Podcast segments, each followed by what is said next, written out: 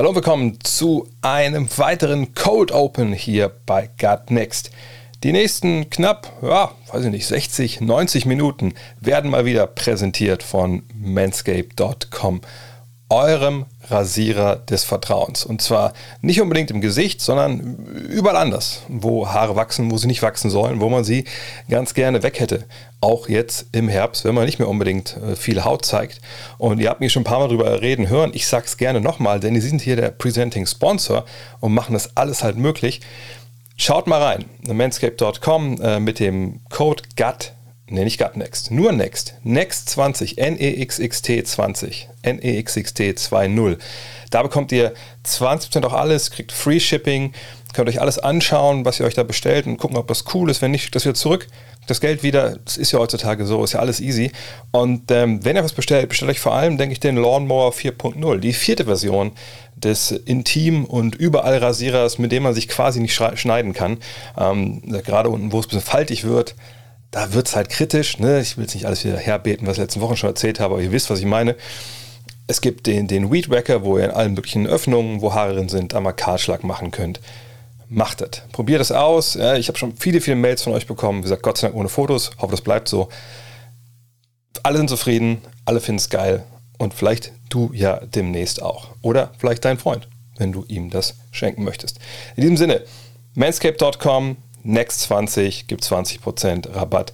Hinweis, den ich immer gebe, es gibt diesen Peak Hygiene Plan, der ist bei diesen Packages dabei, zum Beispiel bei Performance Package 4.0. Wenn er das nicht möchte, dann einfach die Produkte einzeln kaufen. Das geht natürlich auch. Und jetzt geht's los mit Gut Next. Hello. Look at this. That is amazing. Thomas Wade with a steal. The emotions of Dirk Nowitzki. What he's always dreamed of, hoping to have another chance after the bitter loss in 2006.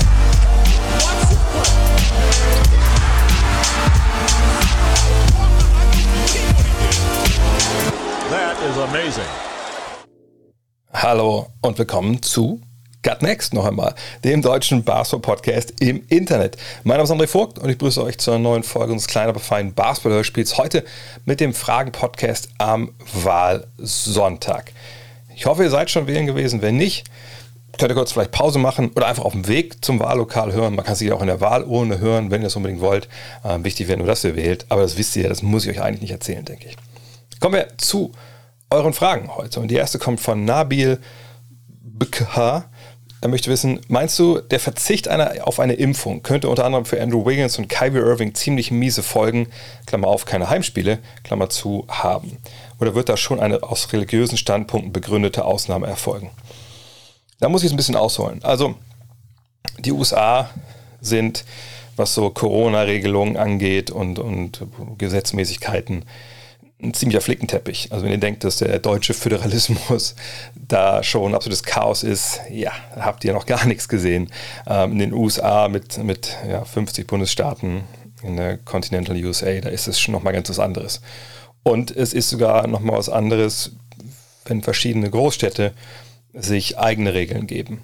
Natürlich kann das auch manchmal dann vom Bundesstaat äh, ne, über, überstimmt werden und so, aber da wollen wir jetzt gar nicht großartig ins Detail gehen. Da gibt es halt, wie gesagt, eine Menge Regeln, die sich stellenweise nur auf einzelne Städte beziehen. Und unter anderem gibt es die Regel in San Francisco und in New York, dass eben, in dem Fall bei NBA-Veranstaltungen, ja, man halt geimpft oder genesen sein muss. Obwohl ich gar nicht weiß, ob man genesen sein kann überhaupt. Ich glaube, es geht wirklich nur um geimpft. Also glaube ich sogar nur 1G, aber nagelt mich nicht darauf fest. Ähm, wenn man da, da teilnehmen will. So, und äh, das gilt für alle. Das gilt für den Fan, der sein Ticket kauft, bis zu dem Spieler, der eigentlich dafür Geld bekommt, da aufzulaufen. Und das sind halt äh, relativ harte Regeln, also zum Beispiel in New York und in San Francisco. Anderen Bundesstaaten, zum Beispiel Florida, Florida lachen dich auf. Florida kommst du wahrscheinlich gar nicht rein, wenn du geimpft bist. Ähm, äh, das ist natürlich ein Problem, ja, wenn du so eine harte Regelung hast, dass halt nur Geimpfte dort arbeiten oder das konsumieren dürfen, weil man eben sagt, nein, wir wollen nicht riskieren, dass so ein Indoor-Event, das ist ja nun mal ein NBA-Spiel, wir spielen ja nicht draußen, ähm, dass das zum Superspreader-Event wird. Gerade angesichts einer Delta-Variante etc. Problem ist nur, was ist denn nun? Na klar, wenn irgendjemand, der Popcorn verkauft, nicht geimpft ist, dann kann der Arbeitgeber sagen, da sind die Arbeitgeberrechte in den USA sind eh quasi non-existent. So, ja, sorry, dann äh, guck mal, wo du dein Popcorn sonst verkaufst, aber in der Halle hier auf jeden Fall nicht. Das ist dann eine Sache. Aber wenn natürlich Kyrie Irving oder Andrew Biggins nicht geimpft sind und sich auch nicht impfen lassen wollen, dann, naja, was passiert dann? Es gibt Ausnahmen aus gesundheitlichen und religiösen Gründen. Gesundheitlich ist ja klar. Ich glaube, wenn ihr euch letzten anderthalb Jahren ein bisschen mit, mit Corona und den ganzen Problematik die rumherum beschäftigt, dann wisst ihr, es gibt einfach Menschen, die sich nicht impfen lassen können. Äh, nicht gegen Covid-19 und auch gegen, gegen andere äh, Erreger, weil das ihr Immunsystem einfach nicht, nicht verkraftet. Das ist ja auch ein Grund dafür, warum man sich halt natürlich gegen alles Mögliche impfen lassen sollte, äh, damit so eine Art Herren Herrenimmunität entsteht, damit halt auch diese Menschen, die eben diesen Luxus nicht haben, dann geschützt sind. Und ähm, bei Wiggins und Irving, denke ich mal, wissen wir jetzt, dass das gesundheitlich da keine Probleme gibt, denn sonst hätten wir diese Diskussion nicht. Die beiden haben sich einfach nicht impfen lassen. So. Und ich, wenn ich es richtig gelesen habe, war es bei Wiggins jetzt so, dass man versucht hat, irgendwie äh, so eine religiöse Ausnahmeregelung da geltend zu machen, was aber wohl nicht funktioniert hat oder funktionieren wird. Wo ich jetzt auch nicht, ehrlich gesagt, nicht genau wüsste, welche äh, religiöse Glaubensgemeinschaft sagt, dass Impfen gegen, gegen deren Werte ist. Allerdings, keine Ahnung, kenne ich nicht so gut aus. Ähm, also geht es im Endeffekt darum, okay, was macht man jetzt mit Leuten, die sich einfach nicht impfen lassen wollen, weil sie Impfgegner sind, Impfzweifler etc. Natürlich äh, gilt erstmal das Gleiche, was für, für jeden auch von uns gilt, wenn wir im Freundeskreis, Familienkreis Menschen haben, die sich nicht impfen lassen wollen, weil sie, weil sie Ängste haben oder äh, ja, irgendwelchen Fehlglauben oder Ideologien da aufgesessen sind. Und dann versucht man natürlich zu überzeugen mit, mit Argumenten vielleicht oder man versucht sie ja, weiterzureichen an, an Leute, die, die Ahnung haben, die sehr, sehr viel Ahnung haben, mehr als man vielleicht auch selber sich angelesen hat. Also an Ärzte vor allem. Und wenn man dann trotzdem ne, sagt, nee, möchte ich nicht, naja, dann gibt es eben nur noch entweder eine Ausnahmeregelung äh, aus irgendeinem shady Grund, aber die werden wir wahrscheinlich nicht sehen. Und dann halt die Konsequenz, dass derjenige, wenn es jetzt um Irving und, und Wiggins geht, nicht die Heimspiele absolvieren kann und Spiele in Städten, wo eine ähnliche Regelung gilt. Das kann man jetzt finden, wie man das will. Das sind nun mal die Regelungen gerade. Kann natürlich auch gut sein, dass wir vielleicht im Frühjahr dann gegen Ende der Saison eine Lage haben, wo die Pandemie so vorbei ist, weil dann ein ganz, ganz großer Teil der Bevölkerung entweder geimpft, genesen oder gestorben ist. Ähm, und dann ist es auch egal, dann ist die Pandemie vorbei. Aber bis dahin ist es natürlich ein riesengroßes Problem. Ich weiß ehrlich gesagt nicht, was so das CBA oder die NBA Arbeitsverträge hergeben, ob man da die Belegschaft zwingen kann, sich impfen zu lassen. Es gab jetzt ja gerade in den USA diese Riesendiskussion, dass Präsident Biden allen Beamten das vorgeschrieben hat, sich impfen zu lassen und auch ne, die großen Unternehmen quasi das ihren, ihren Angestellten äh, vorschreiben müssen. Ähm, da, da, bin ich schon, was kommt. Aber der Worst Case ist eben, dass Wiggins und Irving nicht spielen. Bei Spielen in Hallen, heim oder auswärts, wo die Regelungen gelten. Und das wäre natürlich ein Schlag ins Kontor für, für beide Teams. Äh, ich denke auch, äh, beide Spieler würden wahrscheinlich dann Gehalt verlieren äh, und ähm, da darf man gespannt sein, wie das dann, was da noch für Wellen schlägt. Ähm, ihr merkt, ich, ich drucke so ein bisschen rum, weil ich einfach auch nicht weiß, was da rechtlich jetzt dahinter steht. Ähm, was es zu lesen gab, ich habe es nur auf Twitter geteilt und das ist natürlich echt, boah, das möchte man gar nicht lesen.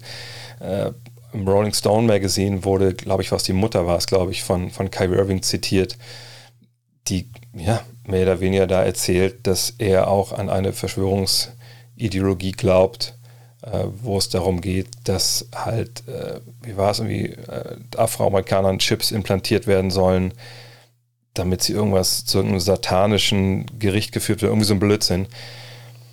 Und das ist natürlich dann total bedenklich, ne? wenn man sowas halt dann liest und denkt, oh Mann, ey, na gut, wenn er sowas glaubt oder sowas ihm da eingetrichtert wurde, dann wird er höchstwahrscheinlich sich wirklich nicht impfen lassen. Das kann echt für die Nets natürlich vor allem, äh, die klar Champion werden wollen und auf ihre drei Stars vertrauen, ein riesengroßes Problem werden. Aber warten wir es ab. Ich glaube auf jeden Fall nicht, dass das Ganze jetzt darauf hinausläuft, dass man sagt, oh ja, äh, die beiden, die ähm, gehen halt zusammen äh, zur Kirche äh, des heiligen äh, Anti-Impfers und deswegen dürfen die trotzdem spielen. Gerade jetzt nach der Geschichte, auch jetzt mit diesem Rolling Stone-Artikel, kann ich mir überhaupt gar nicht vorstellen, dass das passiert. Ähm, ich denke, da wird es jetzt Druck innerhalb der verschiedenen Organisationen geben, Druck innerhalb der Teams. Und man muss sich ja auch dann, ne, also ich weiß nicht, ob es Johnson Johnson dann reicht mit einmal impfen oder ob sie dann zweimal sich impfen lassen müssen mit, mit BioNTech oder ähm, mit, ähm, äh, mit Moderna. Fakt ist, es ist auch nicht so viel Zeit. Die Trainingslager beginnen am Dienstag und die Saison beginnt am 19., wenn ich nicht, nicht ganz falsch liege. Von daher warten wir es ab. Aber dass da jetzt irgendwie Schmuh betrieben wird, das denke ich nicht. Ich denke, das ist ein Riesenproblem für beide Teams, wenn sich die Spieler jetzt nicht ja, vielleicht dem, dem Mainstream, das meine ich so positiv, wie man es meinen kann, anschließen, der wissenschaftlichen Grundmeinung anschließen und vielleicht mal aufhören, irgendwelchen Ideologien nachzuhängen, wo man schon denken muss, wer hat denen das erzählt, der Wendler oder was?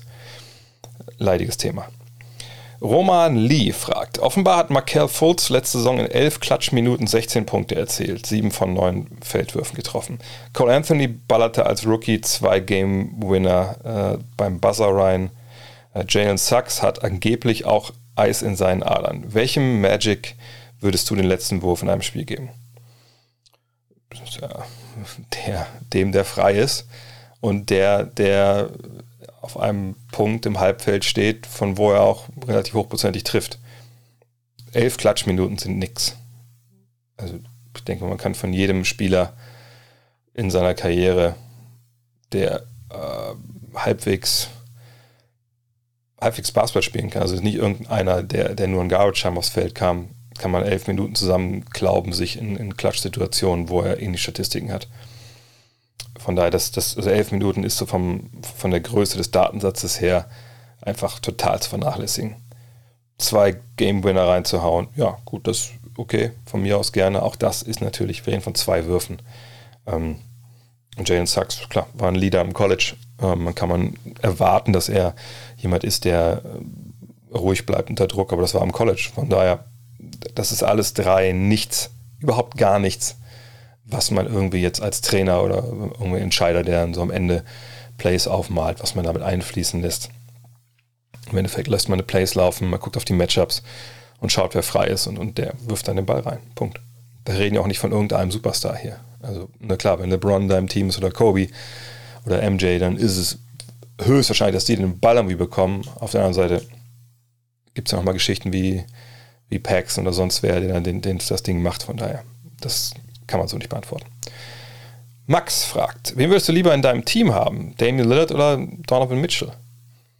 Ähm, das ist natürlich so eine Frage, die man eigentlich nicht zu beantworten ist, weil, weil ich nicht weiß, wer ist denn das Team? Also sind das jetzt alles, alles Werfer um ihn herum? Ist da kein Werfer um ihn herum? Sind da Playmaker vom Flügel mit dabei?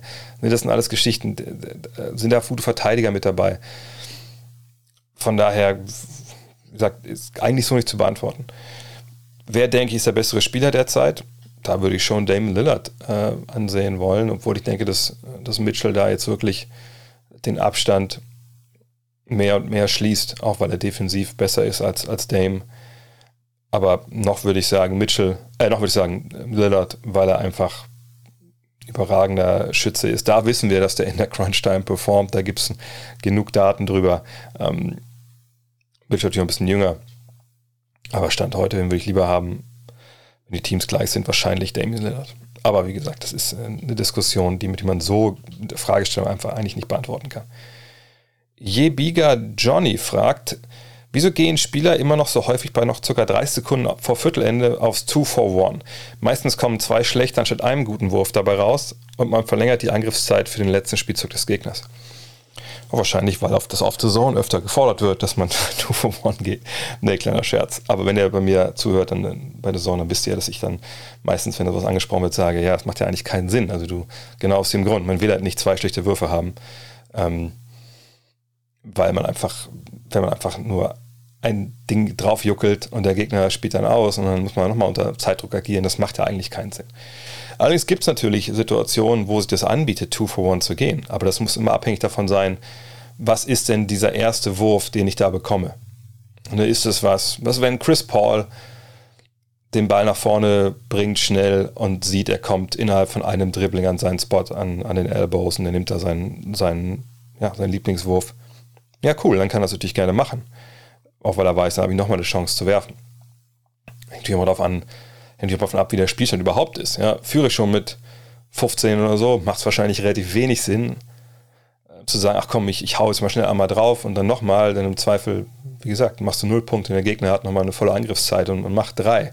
Ne, also das kommt auch nochmal hinzu, von daher es ist sehr situationsabhängig und ähm, ich, ich habe manchmal den Eindruck, dass, und das schließt jetzt alle mit ein, Spieler, Fans etc., dass äh, einige denken, dass dieses, dieses Konzept Two for One einfach so, so eine geile Idee ist, die man auch mal selber sich erarbeitet oder verstanden hat. Und jetzt achtet man drauf und dann sagt man es oder man erwartet das oder man Spieler macht man das auch. Ne, auch jetzt, ich muss ja nicht mehr NBA-Spieler sein, auch wenn ihr spielt vielleicht.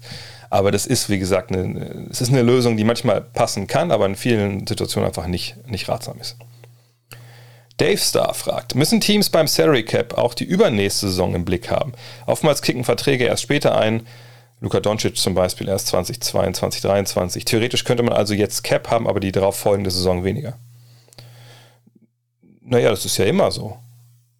Also, ich schließe ja quasi ähm, nie Verträge ab, oder sagen wir mal so, die großen Verträge, die ich abschließe, die sind ja immer über Jahre. So, und da sind ja auch dann Verträge dabei, die dann steigen im Wert.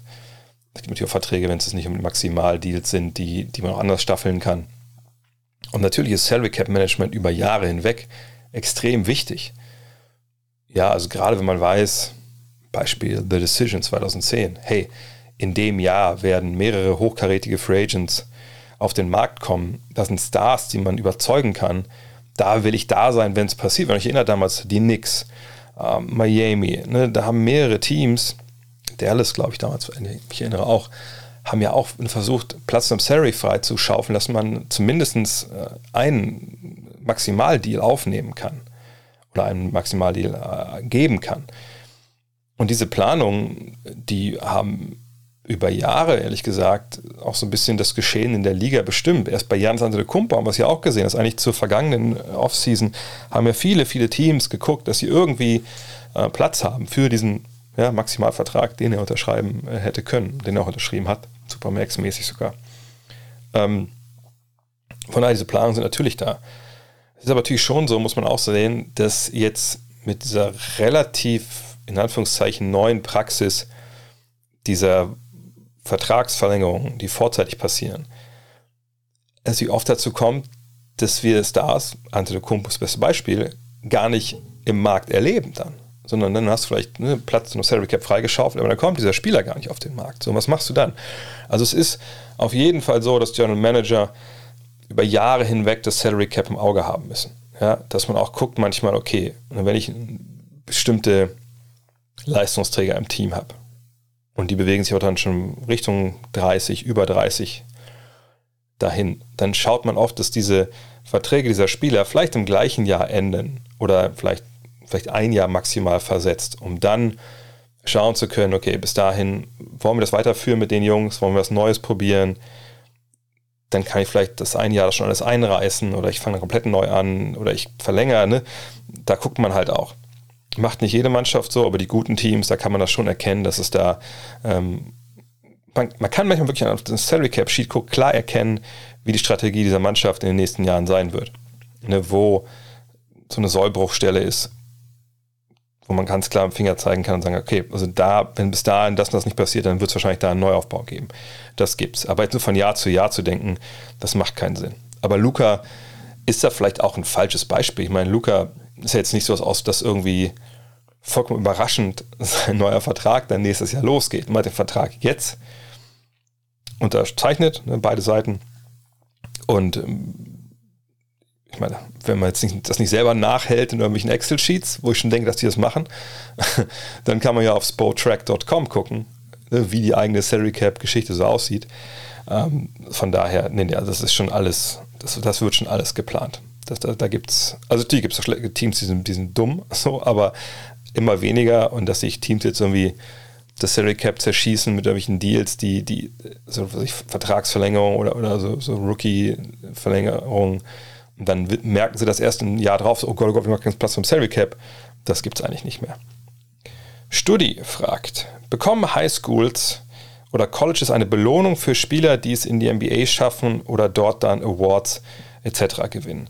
In Europa hat man als Jugendtrainer ja eher den An einen Anreiz daran, einen Zion Williams zum Beispiel einen besseren Wurf beizubringen, weil er somit ja meiner ersten Mannschaft mehr bringt oder einen höheren Verkaufswert. Während in Amerika dann für den Highschool-Trainer eher der Teamerfolg wichtig ist und somit eher eingefordert wird, dass der Spieler seine Fähigkeiten einbringt. Hm, natürlich immer schwer, das so global für alle Highschools und, und, und für alle Talente und für alle Situationen zu bewerten, aber ich würde schon sagen, dass das nicht so ist.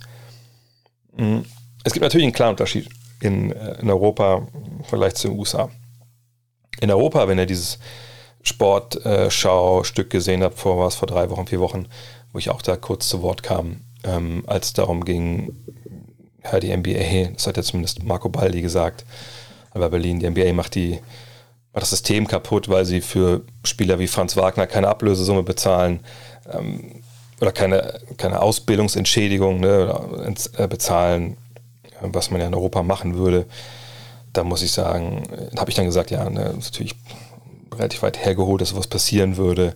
Ähm, und, und dieses Ablösesummen-Ding, äh, klar gibt es das in den USA auch irgendwo, so in Richtung Europa, gibt es diese festgeschriebene Ablösesumme, aber dass man jetzt eine Ausbildungspauschale bezahlt, naja, ähm, warum sollten die das machen? Die Leute wollen eh da spielen und ähm, das war ziemlich, ziemlich weit hergeholte Argumentation von Marco Baldi und auch ziemlich, muss man auch sagen, äh, heuchlerisch, wenn man auf der einen Seite sagt, man möchte gerne Ablösesumme von NBA-Spielern haben und auf der anderen Seite selber Amerikaner äh, sich ins Boot holt, seit ja, Jahrzehnten mittlerweile da nicht einen Cent Ablösesumme oder Ausbildungsentschädigung an die Unis oder Highschools bezahlt. Aber das ist ein anderes Thema. Fakt ist, ähm, Highschools und Colleges kriegen gar nichts. Warum auch? Also wirklich, also warum? Warum sollten die Geld bekommen? Ähm, das System da drüben ist halt ein, ein ganz, ganz anderes. So, wenn wir mal unten anfangen. Wenn ich als Highschool gute Spieler entwickle, die ans College kommen, so, dann habe ich vor allem eine Sache davon. Ich habe eine sehr gute Chance, ne, mein, meine Staatsmeisterschaft zu gewinnen, ne, meine, meine Division zu gewinnen einfach guten Basketball zu spielen, äh, die Halle voll zu kriegen, äh, ne, Geld damit einzunehmen. Ja, und, und vor allem halt ähm, wirklich, ja, Prestige mitzuarbeiten. Also, ich meine, so eine Highschool, wo ich war, auf dem Dorf, da ist es relativ egal. Dann, ne? Da haben die Leute in der Highschool gespielt, die auch da drumherum gewohnt haben und Basketball spielen wollten. Aber wenn ich in der Großstadt, wie, keine Ahnung, meinetwegen Chicago, äh, eine Schule bin, eine Highschool bin, dann ist es natürlich von Vorteil, wenn ich einen Ruf genieße, dass ich Jahr für Jahr Spieler rausbringe, die ans College gehen können, die irgendwo sich eine, eine, eine gratis Ausbildung, ein gratis Studium erarbeitet haben bei mir. Denn dann kriege ich die besseren Talente. Ne? Dann, da kann man sich ja mehr wieder aussuchen, welche Highschool ich will. Und da gibt es ja auch klare Auswüchse. Ich meine, es gibt diese Prep Schools, ähm, wo sich dann auch NBA-Talente sammeln, die dann entweder nach der Highschool nochmal so ein Jahr machen oder die einfach davor dann schon dahin wechseln. Es gibt Highschools, die äh, einen Ruf haben, NBA-Spieler quasi auszubilden. Und deren Belohnung dafür, dass sie die ausbilden, ist ja, dass sie mehr von diesen Leuten bekommen. Und dass sie dann ne, im Zweifel von den ehemaligen mehr Spenden bekommen für diese, für diese Teams, ähm, dass sie einfach besseren, vielleicht Ausrüster-Deal auch bekommen. Ne? Also unsere Highschool haben zum Beispiel, Beispiel Converse. Ähm, da da gibt es ja, eine Menge Sachen, die einem dann das Leben leichter machen als Highschool in dem Sport, ohne dass man jetzt eine Ablöse kriegt von einem College oder so. Und bei den Colleges ist es ja ganz ähnlich. Ne? Wenn ich einen Ruf habe, nehmen wir mal Kentucky, dass ich eine Schule bin, einer Uni bin, die Spieler in die NBA bringt und diese vorbereitet auf die NBA. Und ich gucke halt nicht darauf, dass wir Hauptsache, äh, wir, wir, wir gewinnen jetzt Jahr 20 Spiele Das ist natürlich auch, auch ein Nebeneffekt, dass man gute Spieler hat, aber es geht vor allem darum, wir wollen Spieler äh, in die NBA bringen. Wir helfen denen. Wir haben gute Connections in die NBA. Wir wissen, was ihr lernen müsst für die NBA. Ihr lernt vielleicht eher Sachen, die ihr für die NBA braucht, weil wir ein NBA-taugliches Offensivsystem und Defensivsystem spielen, als anderswo. Ja, zum Beispiel Duke hatte, hatte seit Jahren den Ruf, auch zu Recht, sicherlich, naja, ne, die defensiv bilden ihre Leute nicht so 100% äh, top aus. Ne, die spielen auch gerne mal eine Zone. Was auch sicherlich an dem Spielermaterial liegt, aber ne, das ist jetzt nicht so die, die Schule, die dich halt so auf die NBA so vorbereitet, wie du es vielleicht in Kentucky bekommst oder so. Ähm, und wenn diese Schulen aber ne, über die Jahre NBA-Talent ausbilden, kriegen sie immer hinten rum, weil sie müssen diese Spieler rekrutieren. Ja, die Highschool-Spieler müssen sich ja entscheiden für University of North Carolina oder Indiana oder, oder UCLA und Kentucky, wie sie mal heißen. Und das fällt natürlich viel leichter, wenn du dann sagen kannst, ja, bei uns hat Michael Jordan gespielt, ähm, bei uns hat Steph Curry gespielt, obwohl okay, Dayton wahrscheinlich nicht unbedingt super viele Leute bekommt, ähm, weil es trotzdem eine kleine Schule ist. Ne, aber ihr, ihr, wisst, was ich meine. Kentucky ist da das beste Beispiel, Duke jetzt zuletzt ja auch, weil sie auch jetzt viel One and Done gemacht haben. Aber heißt das jetzt, dass in, in Europa ähm, Spieler mehr entwickelt werden und in Amerika geht es mehr um den Teamerfolg? Nein. Das ist so oder so, muss man immer auf den, den jeweiligen Verein, den jeweiligen Trainer gucken, was da jetzt wichtig ist. Es gibt Trainer, klar, die wollen vor allem gewinnen, gewinnen, gewinnen und Spielentwicklung ist dann passiert so nebenbei. Es gibt Trainer, die sagen, hey, wir können auch mal ein Spiel verlieren, Hauptsache, ne, das Team entwickelt sich und wenn wir bessere Spieler haben, dann kommt am Ende auch dann ein Sieg dabei raus. Das kann man so eine pauschal nicht beantworten. Ähm, Fakt ist, in Europa gibt es, oder in Deutschland zum Beispiel, wenn wir damals bleiben, ich weiß nicht, wie es in anderen europäischen Staaten aussieht, aber in Deutschland gibt es eine, eine Ausbildungsentschädigung, ne, die runter kleckert dann bis im kleinsten Bereich. Im Fußball gibt es das ja auch. Ja, wenn Toni Kroos, glaube ich, als Toni Kroos nach Real gewechselt ist, glaube ich, hat auch sein, sein Club irgendwo in MacPom noch Geld bekommen. Ne, das gibt es natürlich, das gibt es in den USA halt nicht. Äh, aber alles andere, glaube ich, da jetzt verallgemeinern, das, das bietet sich einfach nicht an. Sfolglio oder Sfolio fragt, äh, wieso gibt es in der NBA Jungs, die absolut nicht werfen können? Das sind Profis, die da bestimmt extrem viel Zeit reinstecken und dennoch gibt es sowas. Ich sehe Clips von, wo es Ben Simmons und Rajon Rondo einen Dreier nach dem anderen ballern und die Mechanik sieht gut aus. Im Spiel aber scheint das weg zu sein, kann sowas nicht nach etlichen Trinkzeiten besser werden. Es sind mehrere Sachen drin ähm, in der Frage, die man, glaube ich, klarstellen muss. Also zum einen, ich glaube nicht, dass es Videos gibt von Ben Simmons und Rajon Rondo, wo sie in Basketball spielen unter Druck ähm, Vollspeed Dreier ballern. Also klar, Rondo hat schon ein paar Dreier getroffen in der NBA natürlich. Ähm, wenn es darum geht, ja, sicherlich. Aber das ist eine ganz bestimmte Art von Dreiern und ist sicherlich kein, kein natürlicher Shooter. Aber zu Rondo kommen wir gleich nochmal. Bei Ben Simmons, Videos, die es da gibt, die overhyped wurden, wo Leute ja, wahrscheinlich stellen wir es an, onanieren vom Rechner saßen, als diese Videos rauskamen vor ein, zwei Jahren.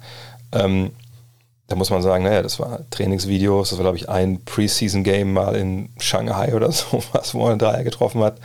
Äh, das hat nichts damit zu tun, was in der NBA passiert. Ähm, also es geht mir ganz ähnlich, wenn ich auf meinem Platz hier draußen werfe, im Garten, das wische ich auch meine Dreier. So. Aber das sind da Dreier, wo ich quasi nicht springe wo ich stillstehe, ne, wo kein Gegner da ist, wo kein Druck da ist. Und das ist was ganz anderes, wenn du im Spiel auf einmal eine ganz anderes Stresslevel hast, ganz andere Bewegungen auch machst und vor allem auch springen musst. So. Also das ist schon was komplett anderes. Vor allem, wenn das Selbstvertrauen nicht da ist. Kann man jetzt mit Training da viel machen? Ja, natürlich kann man mit Training viel machen. Die Frage ist immer nur, wann hat man eigentlich trainiert? Es gibt, ich will jetzt nicht zu weit ausholen, aber es gibt im Leben eines Menschen früh motorisch sensible Phasen, wo es einem relativ leicht fällt, Bewegungsabläufe zu erlernen und auch schnell lernt. Und Spoiler Alert, das ist natürlich in der Kindheit so.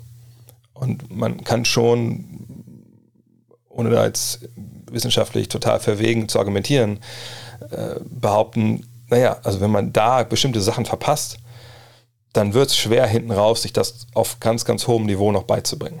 Das heißt nicht, dass jetzt jeder Fünfjährige sich in den Garten stellen muss und Dreier werfen, um das später mal gut zu können. So ist es nicht. Aber gewisse Bewegungsgrundlagen äh, ne, sollten da halt auch schon gelegt werden. Ne, deswegen ist ja auch so wie Kinderton sehr, sehr, sehr, sehr, sehr, sehr wichtig. Ähm, Und dann ne, zieht es natürlich durch. Umso älter du wirst, umso weniger äh, leicht fällt es dir Sachen eben gerade bewegungstechnisch zu erlernen. Und bei jemandem wie Ben Simmons, wenn man das Beispiel bei Rondo sieht man ja, das meinte ich eben, kommen wir zurück zu Rondo, bei Rondo sehen wir einen gewissen Trainingseffekt. Ne? Ähm, aber wenn es bei Ben Simmons, weil er relativ jung noch ist, da muss man sagen, wenn ich Ben Simmons sehe, und das ist eine Parallele, die beide eint, Rondo und Simmons, sind beides Spieler, die viel, viel mehr mit dem Pass gearbeitet haben als als Scorer. Ne, klar, beide haben auch gescored, wenn wir jetzt so Highschool, College uns angucken. Aber es waren nicht die überragenden 30 Punkte pro Spieltypen, die, die dir jeden Bucket geholt haben, wenn du ihn brauchtest als Team. Das, das war ja einfach nicht so. Ähm, sondern ne, die haben sich verstanden als Spielvorbereiter, Playmaker etc. Bei Simmons kommt hinzu, dass er natürlich auch körperlich einfach eine Erscheinung war. Ich weiß jetzt nicht, wie es bei ihm in Highschool aussah, aber ich denke mal, weil er noch ein Jahr im College war, war das ganz, ganz ähnlich. So heißt, er wird Leute überpowered haben an der Highschool, wo die auch gegen Spieler spielst, die zwei, drei Jahre jünger sind als du, wo du eh schon mal als, Erwach also als fast schon Erwachsener dann ne, einen gewissen körperlichen Vorteil hast. Und wenn du natürlich auch einen Körper hast wie Simmons, nochmal doppelt und dreifach einen körperlichen Vorteil hast. Und dann ist natürlich auch die Frage, wie viel Augenmerk lag in der Zeit eigentlich auf dem Wurf. Kommen wir zur Frage zurück, die wir eben ich eben beantwortet habe. Ne? Was war dem Trainer eigentlich wichtig von Ben Simmons in dieser Zeit? Hat er ihm denn gesagt, pass auf, schön, dass du alle überpowerst hier, äh, dass du den Playmaker machst, aber auf dem nächsten Level, da musst du eigentlich der Schütze sein, da musst du ne, werfen können, bla bla, mach da mal ein bisschen mehr. Und dann ist auch die Frage, selbst wenn der Trainer das gesagt hat, hat Ben Simmons das denn gemacht?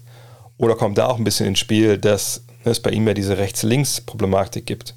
Er ist ja, glaube ich, eigentlich Linkshänder war, aber alles mit rechts gemacht hat und irgendwann dann gar nicht mehr wusste, was eigentlich seine starke Hand ist und da vielleicht nie wirklich ne, die, die starke Hand so trainiert hat, wie es vielleicht viele andere gemacht haben in seinem, in seinem Alter. Ne, das sind alles so Geschichten, die damit reinkommen.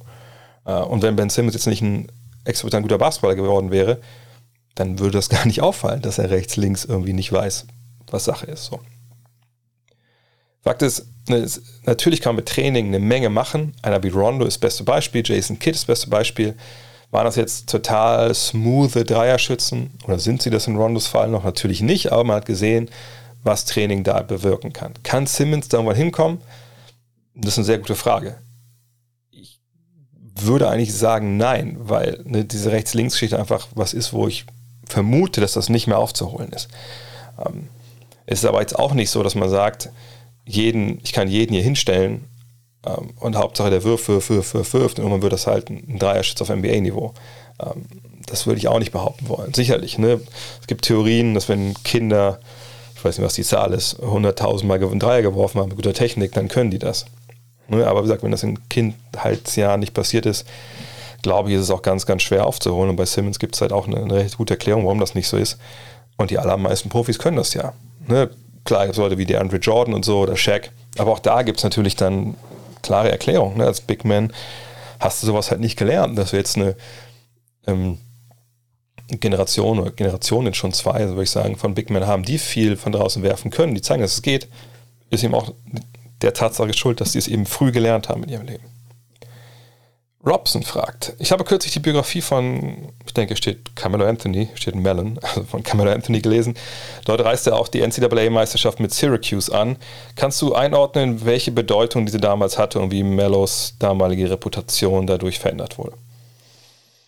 Naja, Mello war ja äh, am College und ähm, eben in Syracuse kommt er als Freshman hin und die gewinnen die Championship. So, und das ist natürlich für Freshmen nichts unbedingt was, was jeden Tag passiert.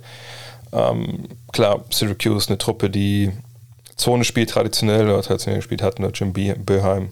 Ähm, aber er ist halt der, der dann auch in dem, wenn ich mich, wenn ich mich richtig erinnere, in dem NCAA-Tournament einfach die, ja, er macht die wichtigen Dinger, ne? er ist der Scorer für diese Mannschaft, der beste Spieler von Syracuse und das katapultiert ihn schon nach oben. Ne? So eine Meisterschaft in den USA, die bringt dir halt auch sehr, sehr viel äh, an, an, Reputation und kommt dann auf, auf einem Niveau, jetzt nicht unbedingt vom Hype her, aber ne, er ist so ein bisschen, wenn ich mich erinnere, 2003, so der Little Brown ist ja der, der alles überstrahlt, ne? Klar, Highschool, in die Profis, guckt dir den Körper von dem Typen an, etc.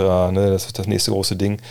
Aber Mello war damals so ein bisschen der Pick von heute würde man sagen, von, von NBA Twitter, ne, von Leuten, die sagen, ja, aber ja, LeBron, ich weiß, alle finden den geil, aber achte mal auf Mello, der ist Meister geworden in der NCAA, ne, der, der spielt so ein Oldschool-Spiel, das ist ein, ist ein Walking Bucket, pass mal auf den auf. Und dann als Rookie-Saison Cleveland nichts mit den Playoffs zu tun hat und das in Denver anders aussieht, ne, dann gibt es ja auch nicht wenige, die damals sagen, ja, eigentlich müsste ja Mello jetzt ähm, Rookie of the Year werden. Und ne, dieses, dieses, äh, dieses Denken, dass das ein Gewinner ist, hat sich damals ne, zu Beginn festgesetzt. Leider ändert sich das dann relativ schnell in der NBA. Dann sehen ja viele sehr, sehr kritisch.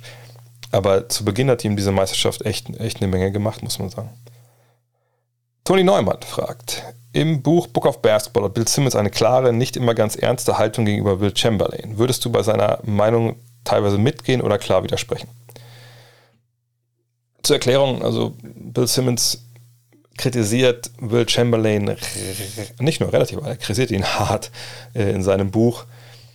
Hm, schreibt oft, dass er halt jemand war, der es vor allem für sich gespielt hat. Ne, er ist kein Gewinner, nur zwei Meisterschaften im Vergleich zu Bill Russell, seinem großen Rivalen, der elf gewinnt. Ähm, schreibt, dass er einer ist, mit dem Kollegen nicht gerne zusammen Basketball spielen wollten. Und Simmons behauptet das nicht einfach nur so einfach, weil er denkt, das wäre jetzt mal eine coole Sache, da jemanden zu trashen, sondern er bezieht sich immer wieder auf, auf, auf Bücher und, und Aussagen von Mitspielern von damals. Sicherlich ist das eine Zeit, eine 60er, 70er, da gab es natürlich kein Internet und nichts, sondern da muss man sich auf Zeitungsartikel verlassen oder Bücher. Aber er belegt das eigentlich, wie alles in dem Buch, fast alles, ähm, nachvollziehbar und man kann schon verstehen, wie er zum Schluss kommt, Will Chamberlain so kritisch zu sehen. Von daher würde ich sogar mit der Meinung klar mitgehen, wenn ich ehrlich bin, weil die Quellen ja auch klar dafür sprechen. Ist Will Chamberlain der dominanteste Spieler aller Zeiten? Ja. Also da kann Shaq sagen, was er will.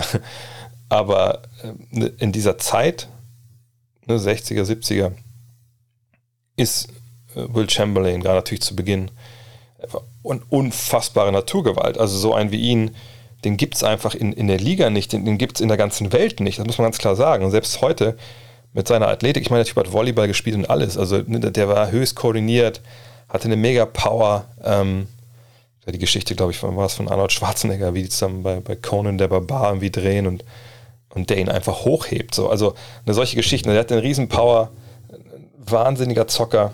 Klar hat er nicht jetzt die Skills, die man heutzutage von, von Big Man so ein bisschen erwartet, aber ähm, er, er, war im Endeffekt der, das Vorbild von Shaq, der Vorvater von Shaq.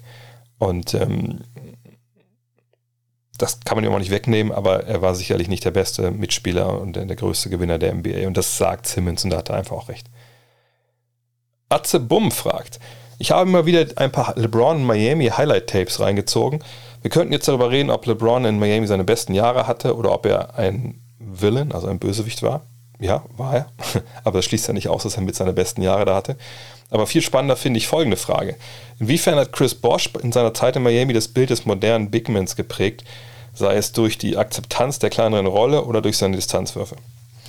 Die Akzeptanz der kleineren Rolle, die können wir ja außen vor lassen. Damit prägt man ja keine ähm, wahrnehme oder ein Bild äh, einer, einer Position. Was sich wirklich, ähm, was wirklich erstaunlich war damals bei, bei Chris Bosch, war nicht, dass er, ich glaube, er kommt als 25 und, und 10 Mann aus Toronto und, ähm, ne, und, und, kommt dann nach Miami und ist dann halt klar die Nummer 3.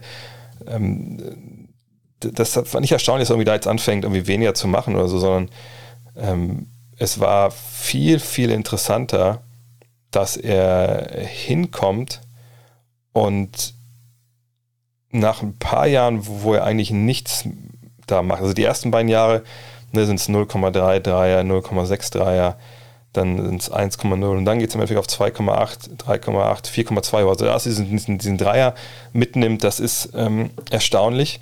Aber das passiert auch erst nachdem im Endeffekt, ähm, obwohl im letzten Jahr, im letzten Jahr nimmt er auch schon Dreier. Ähm, mit, mit Miami 2014, danach ist er dann, ne, klar, ist dann, kommt, bricht das Team auseinander. Aber mh, dass er einer ist, der im Endeffekt Eric Spurzer, den Trainer, ermöglicht, äh, dieses, diesen, diesen Space and Space zu spielen, also dem wirklich ermöglicht, dass er positionslosen Basketball spielt, spielen lässt. Das ist, glaube ich, das Vermächtnis von, von Chris Bosch. Es ist nicht der Erste, der, der weiter von draußen gespielt hat, etc. pp. Ne? Ähm, Dreieckwoche und so, aber er ist einer, der in der Lage ist, wie gesagt, ne, einfach dann als Center zu agieren, aber dadurch eben auch, auch weit draußen spielt. So, ähm, er, er, hat eine unfassbare Quote zwischendurch aus dem langen Zweierbereich. Also wenn ich es euch mal vorlese, das war schon auch schon in Toronto so.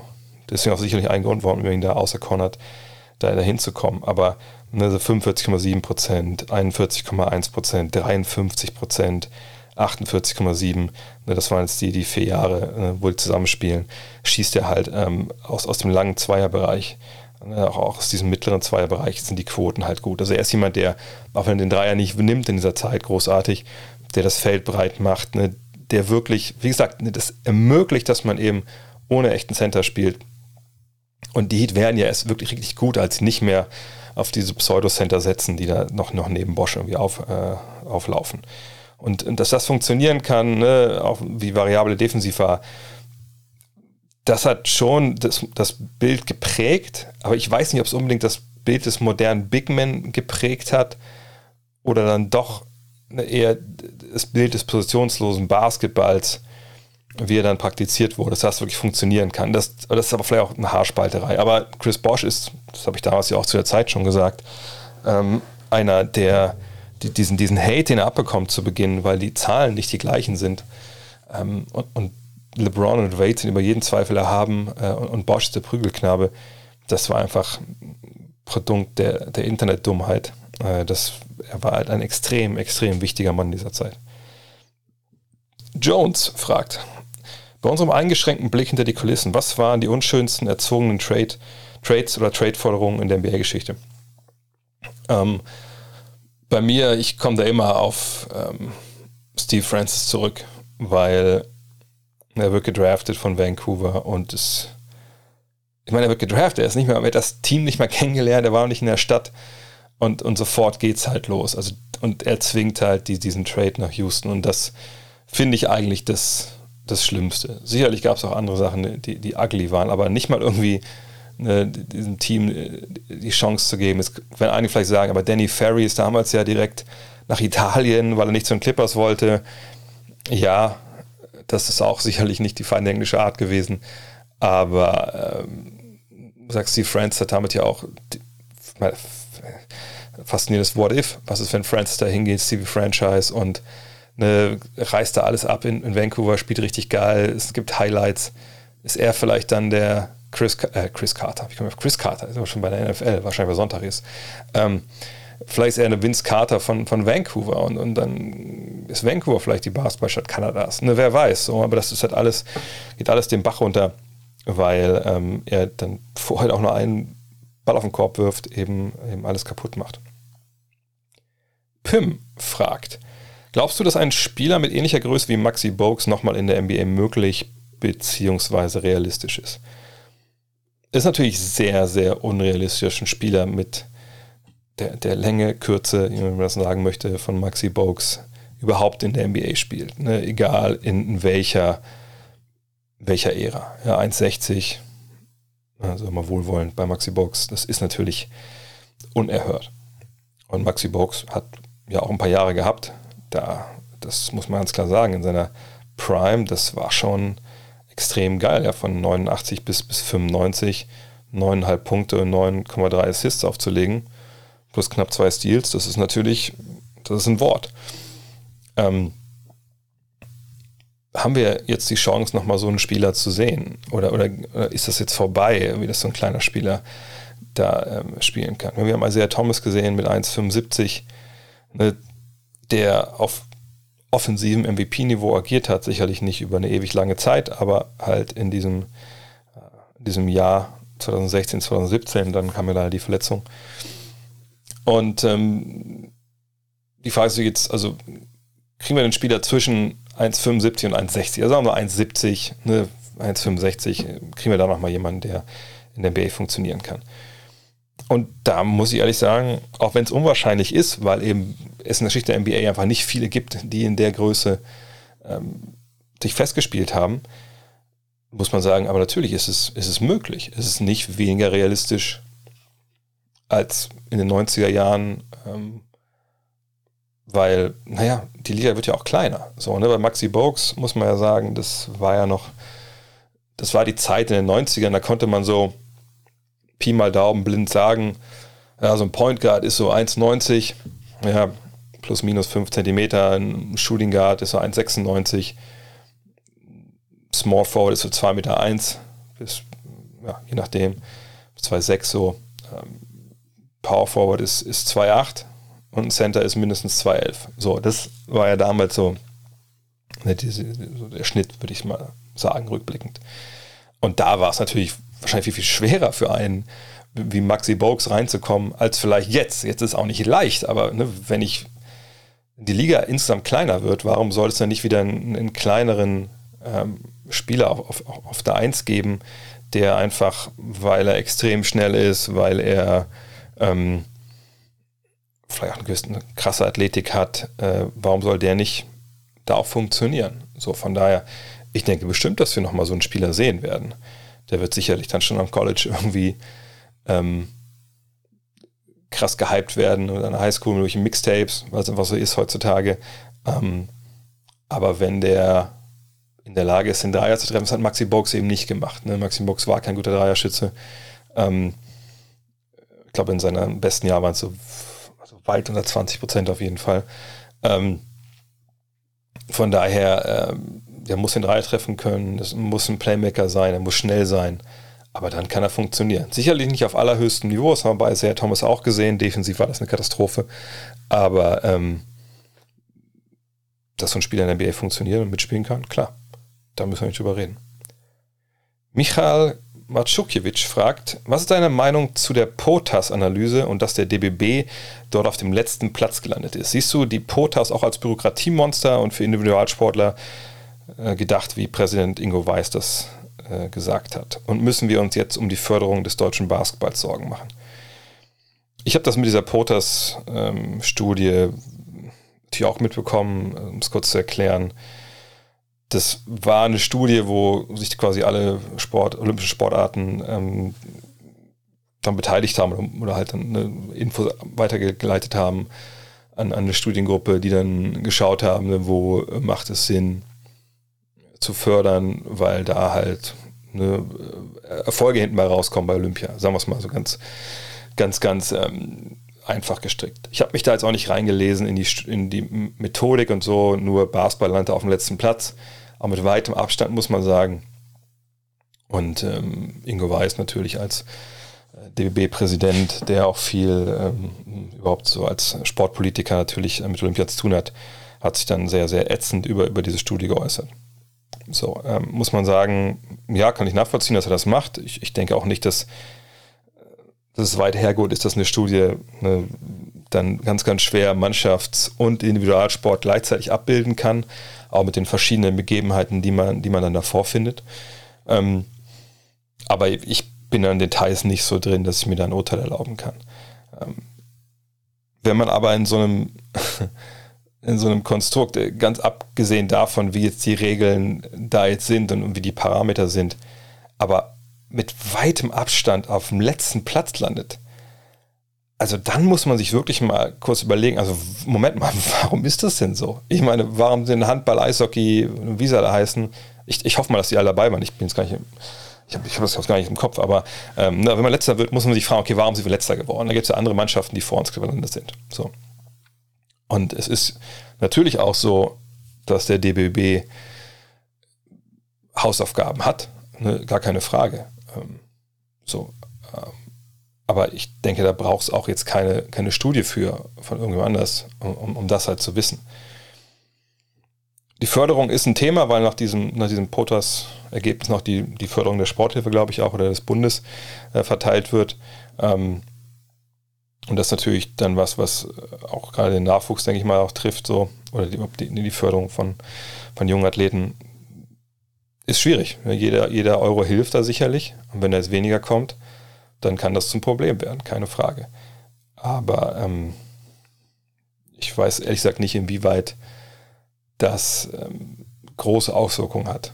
Da bin ich überfragt. Ich weiß nur, dass der DBB, allein wenn man jetzt gelesen hat, was Hime auch Heda da in der Süddeutschen Zeitung, glaube ich, gesagt hat, dass, also er hat gesagt, dass ähm, Aito, Coach Aito, ne, der jetzt ja in Alberlin aufgehört hat, dass er gesagt hat, ey, ich würde schon Bundestrainer, hätte ich Bock drauf, deutscher Bundestrainer zu sein. Und dass dann das auch hinterlegt wurde, das Interesse beim DBB und dann niemand sich bei ihm gemeldet hat.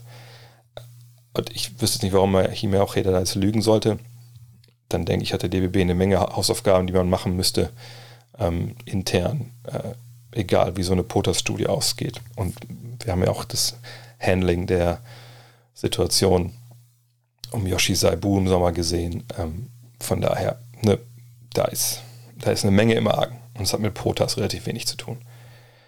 Philipp Sommer fragt, einige wenige Hallen der NBA hast du bisher noch nicht von innen gesehen. Wenn du die Wahl hättest, wo die NBA Finals halt machen sollen, welche Stadthalle wäre das und warum? Oh. Ähm, ich glaube, ich, glaub, ich habe sieben Hallen noch nicht gesehen von innen. Also muss es wahrscheinlich eine von diesen sieben Hallen sein.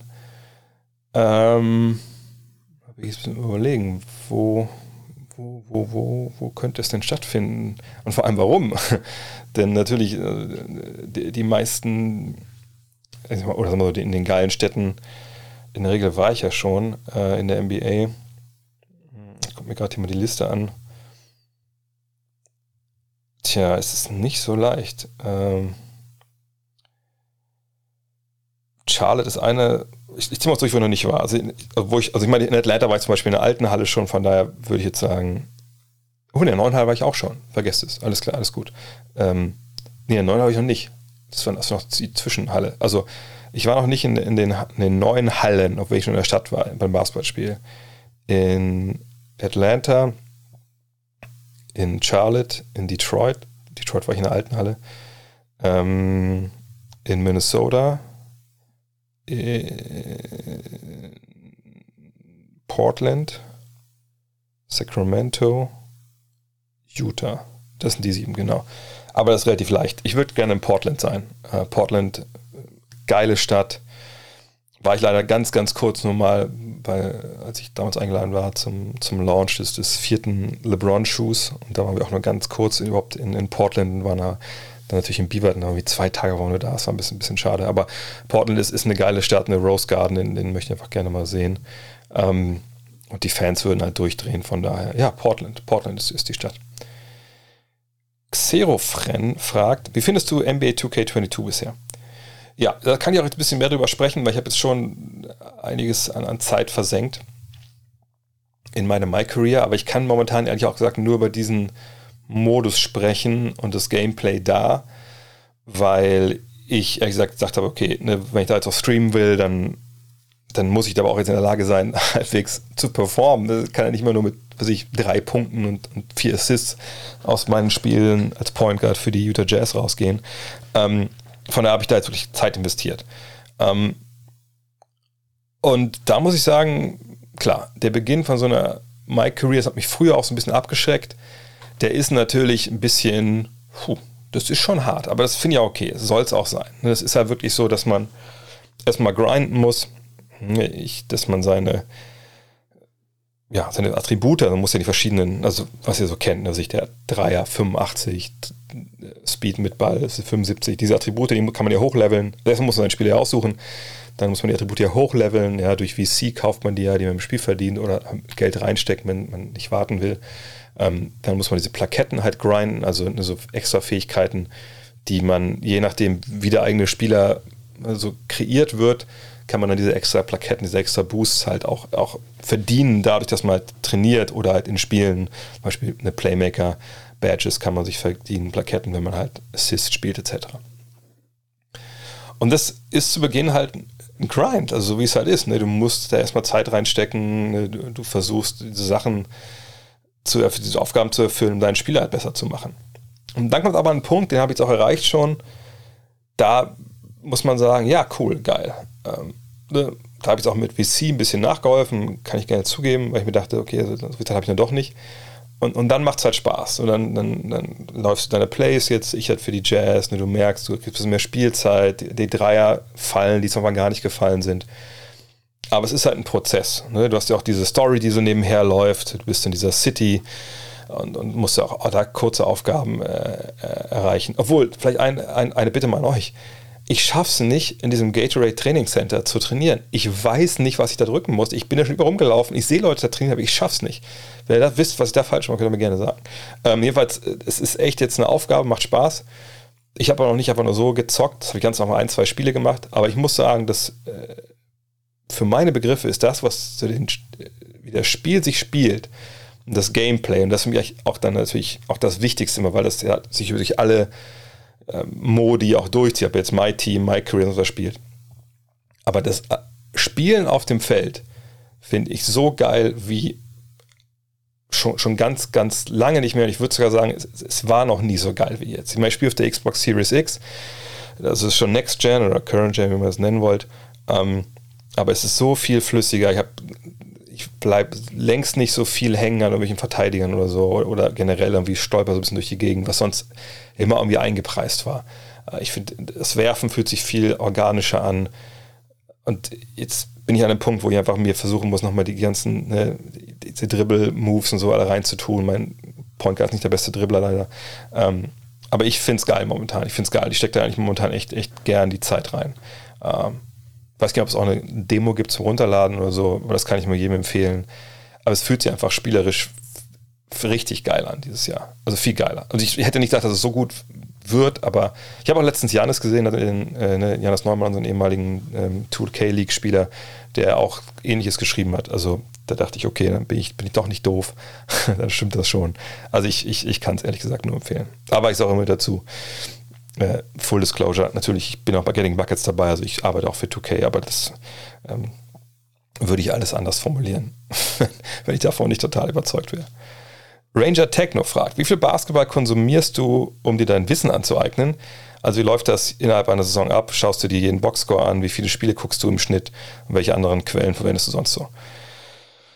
Ähm, Boxscores jeden Tag, ja. Das ist ein Ritual. Das, das, muss sein. Ich glaube, das ist auch so das, das, die, das absolute Minimum, dass man das macht in, in meinem Job, weil man so natürlich auch Strömungen mitbekommt. Ne? hat dann Sachen schon mal gesehen, oh, der hat 40 gemacht, oh, hier der Rookie, jetzt mit 10 Assists, okay, da passiert was.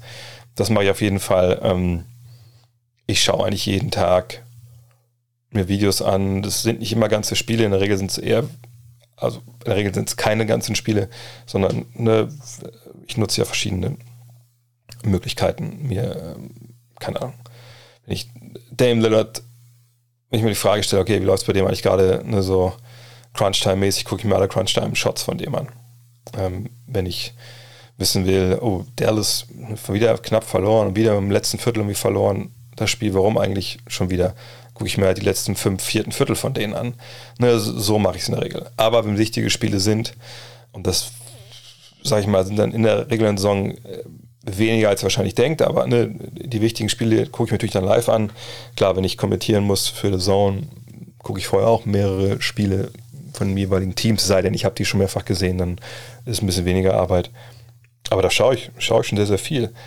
Allerdings muss ich auch sagen, dass die Basis an Wissen, die sich bei mir da im Kopf über die Jahrzehnte angesammelt hat, die ist natürlich, das ist das Fundament, also das ist ja da. Und das ist ja auch gesagt, reden wir über Jahrzehnte.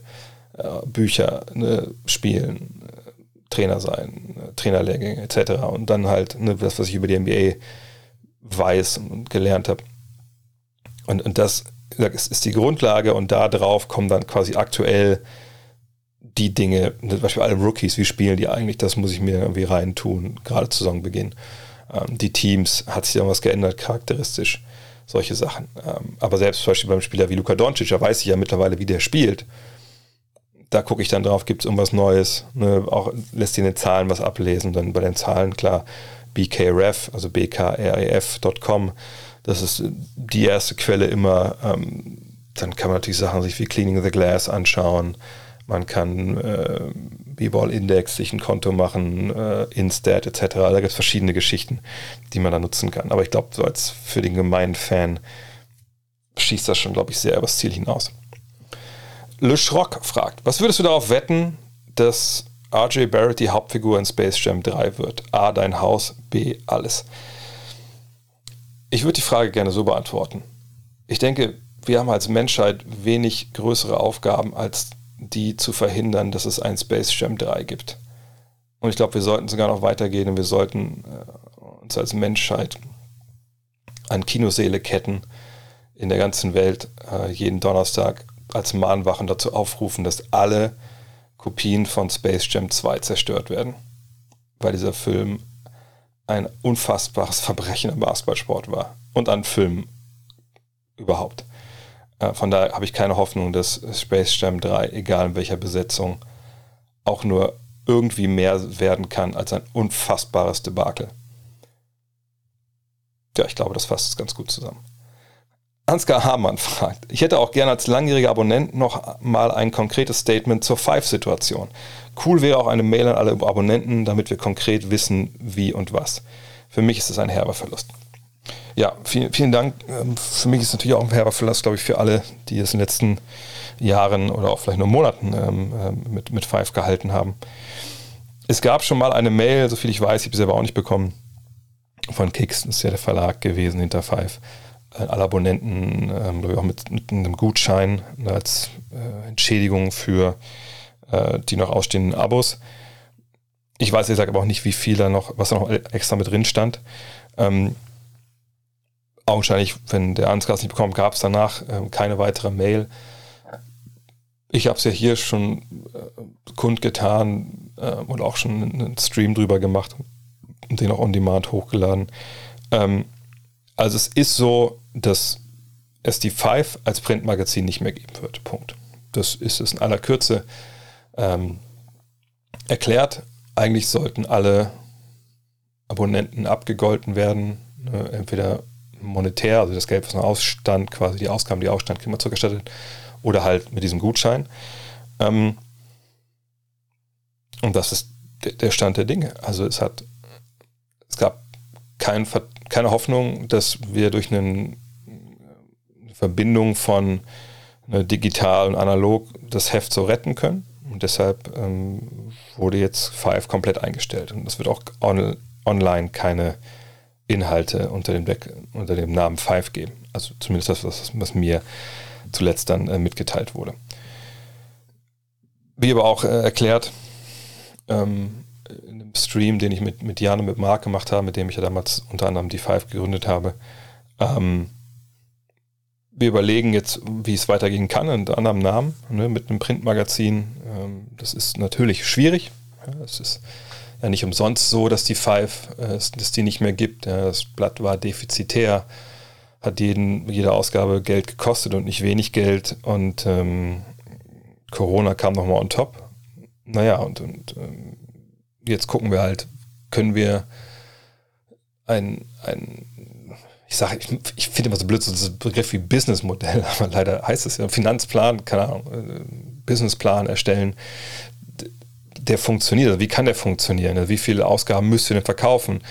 Äh, lohnt es sich überhaupt an einen Kiosk zu gehen? Gibt es überhaupt eine Idee, an einen Kiosk zu gehen? Also kann das so funktionieren? Oder muss alles über Abos laufen? Wie viele Abos könnte man realistisch verkaufen von einem Heft?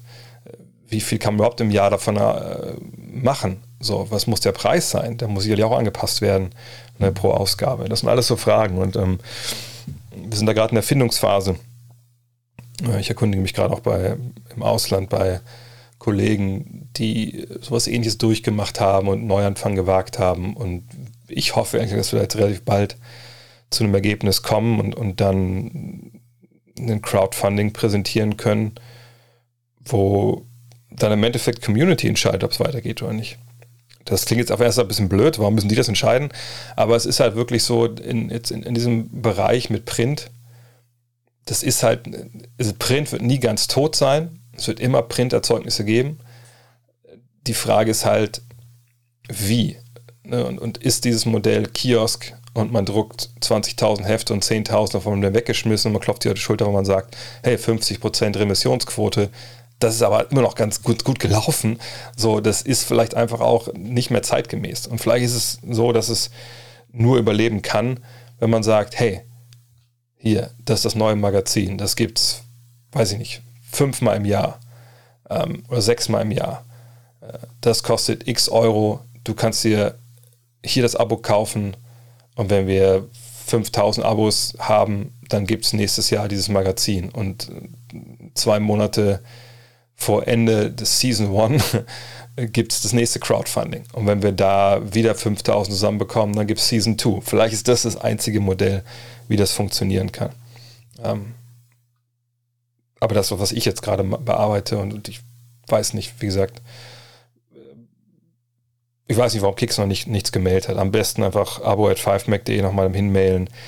Ich bin ja auch nur freier Chefredakteur die ganzen Jahre gewesen und, und, und kann mich auch nur an abo at 5mac.de wenden im Endeffekt.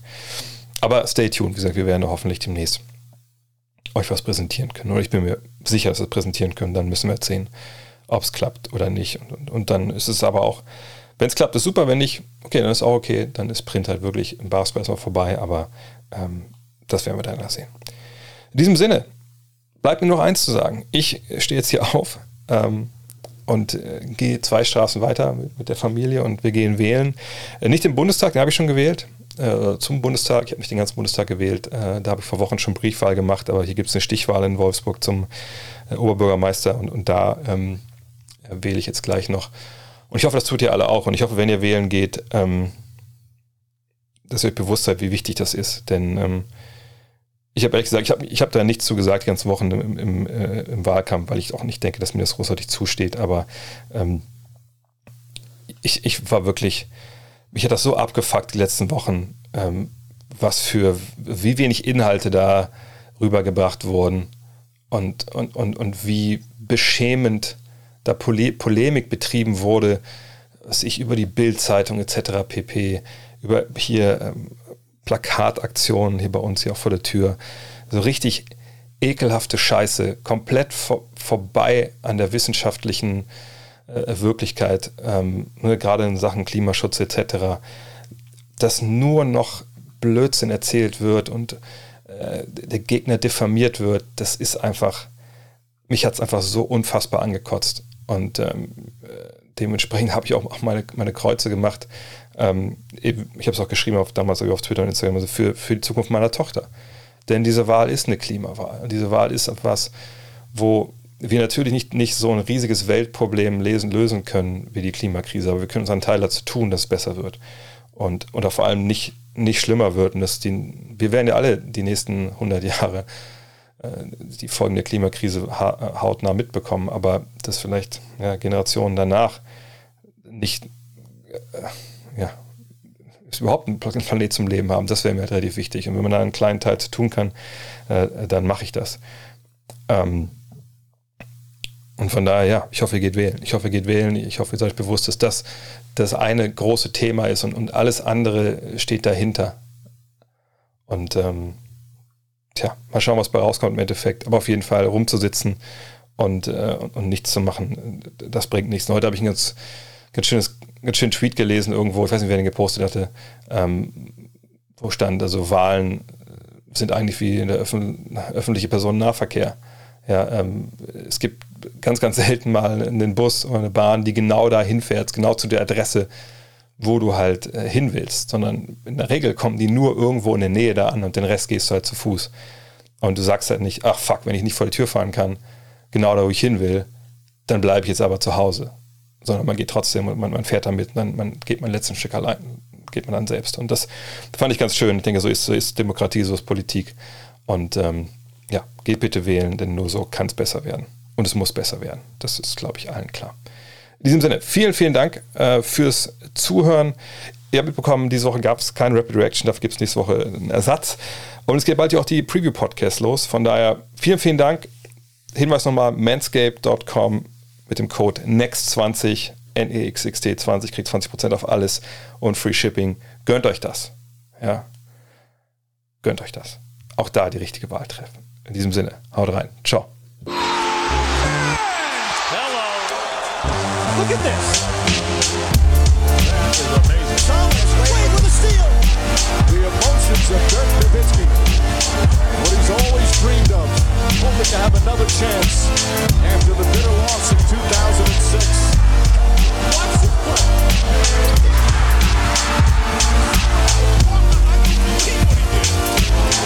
That is amazing.